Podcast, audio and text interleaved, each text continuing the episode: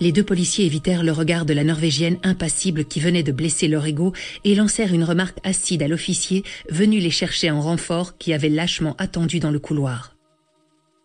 Une légère teinte rouge empourprait le visage piqué de taches de rousseur de cette femme glaciale, tandis qu'une mèche échappée de sa chevelure nouée glissait le long de sa joue.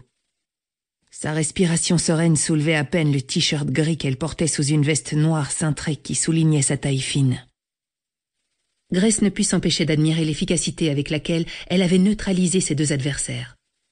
Bien que certainement plus jeune que l'inspectrice Geringen, la belle écossaise aurait été incapable d'une telle prouesse.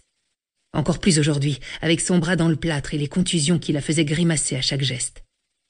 Mais même au-delà de ses blessures passagères, il sembla à Grace que tout l'opposait à cette consoeur. Là où la Norvégienne était élancée et froide, la policière écossaise était d'allure plus chaleureuse, un peu plus en rondeur, y compris dans son attitude tournée vers l'empathie, quand l'autre était apparemment plus agressive. C'est donc de son regard noisette bienveillant et après avoir repassé ses fins cheveux châtains derrière ses oreilles que Grace considéra son énergique interlocutrice. Je vous c'est bien vous qui êtes intervenu dans le train du passager? La question avait claqué dans l'air, tranchante, comme une rancœur longtemps contenue. Grace fut prise au dépourvu. Comment cette femme pouvait être au courant de sa dernière enquête? C'était effectivement elle qui avait réussi à s'introduire dans le train où vivait en permanence le mystérieux passager à la tête de la multinationale Olympe. Elle espérait en finir avec cette société aux nombreuses ramifications qui avait lancé un plan en trois phases pour modeler l'avenir de la civilisation à sa convenance au détriment du bonheur des peuples mais le passager lui avait échappé alors que le convoi traversait la Suisse. Grace avait dû fuir en sautant du train dans une rivière, ce qui lui avait valu son bras cassé et ses multiples contusions. Mais cela ne faisait que deux jours qu'elle était rentrée en Écosse à Glasgow, et elle n'avait même pas fini de taper son rapport. Comment savez-vous que j'ai l'un de mes agents avait infiltré Olympe et faisait partie de l'équipe des serveurs dans le train? Il connaissait les visages de tous les invités, pas le vôtre. Il m'envoyait une photo et je vous ai rapidement identifié. Le temps que je contacte vos supérieurs pour leur demander de stopper votre intervention, vous aviez déjà provoqué la fuite du passager. Vous avez ruiné deux ans de travail.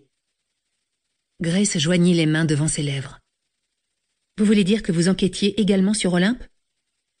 Sarah Geringen répondit d'un battement de cils.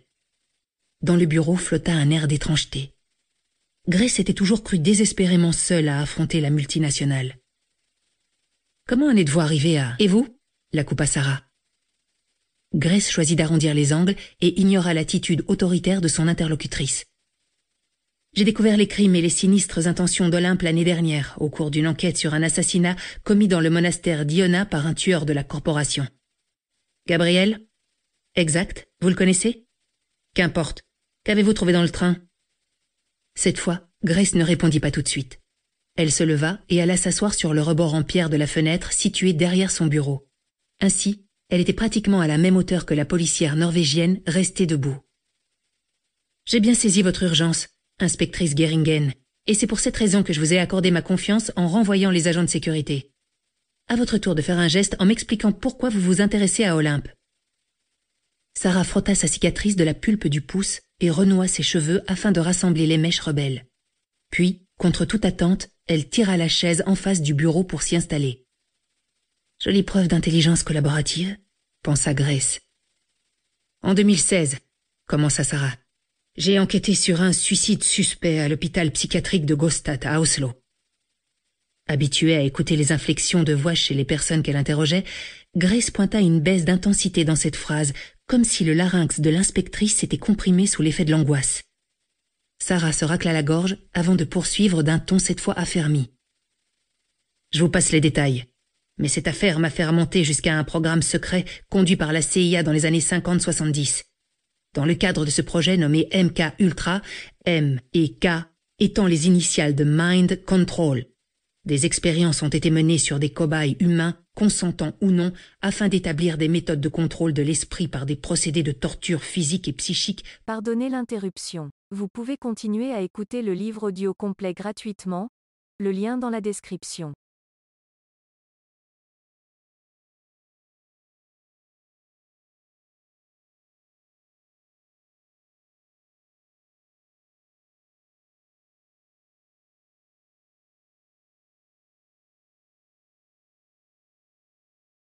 Pardonnez l'interruption. Vous pouvez continuer à écouter le livre audio complet gratuitement.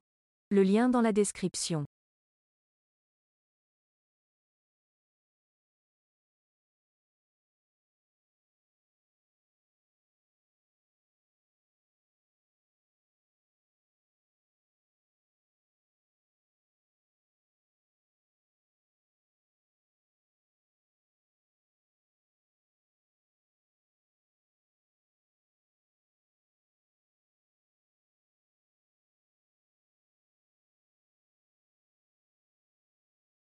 Pardonnez l'interruption. Vous pouvez continuer à écouter le livre audio complet gratuitement.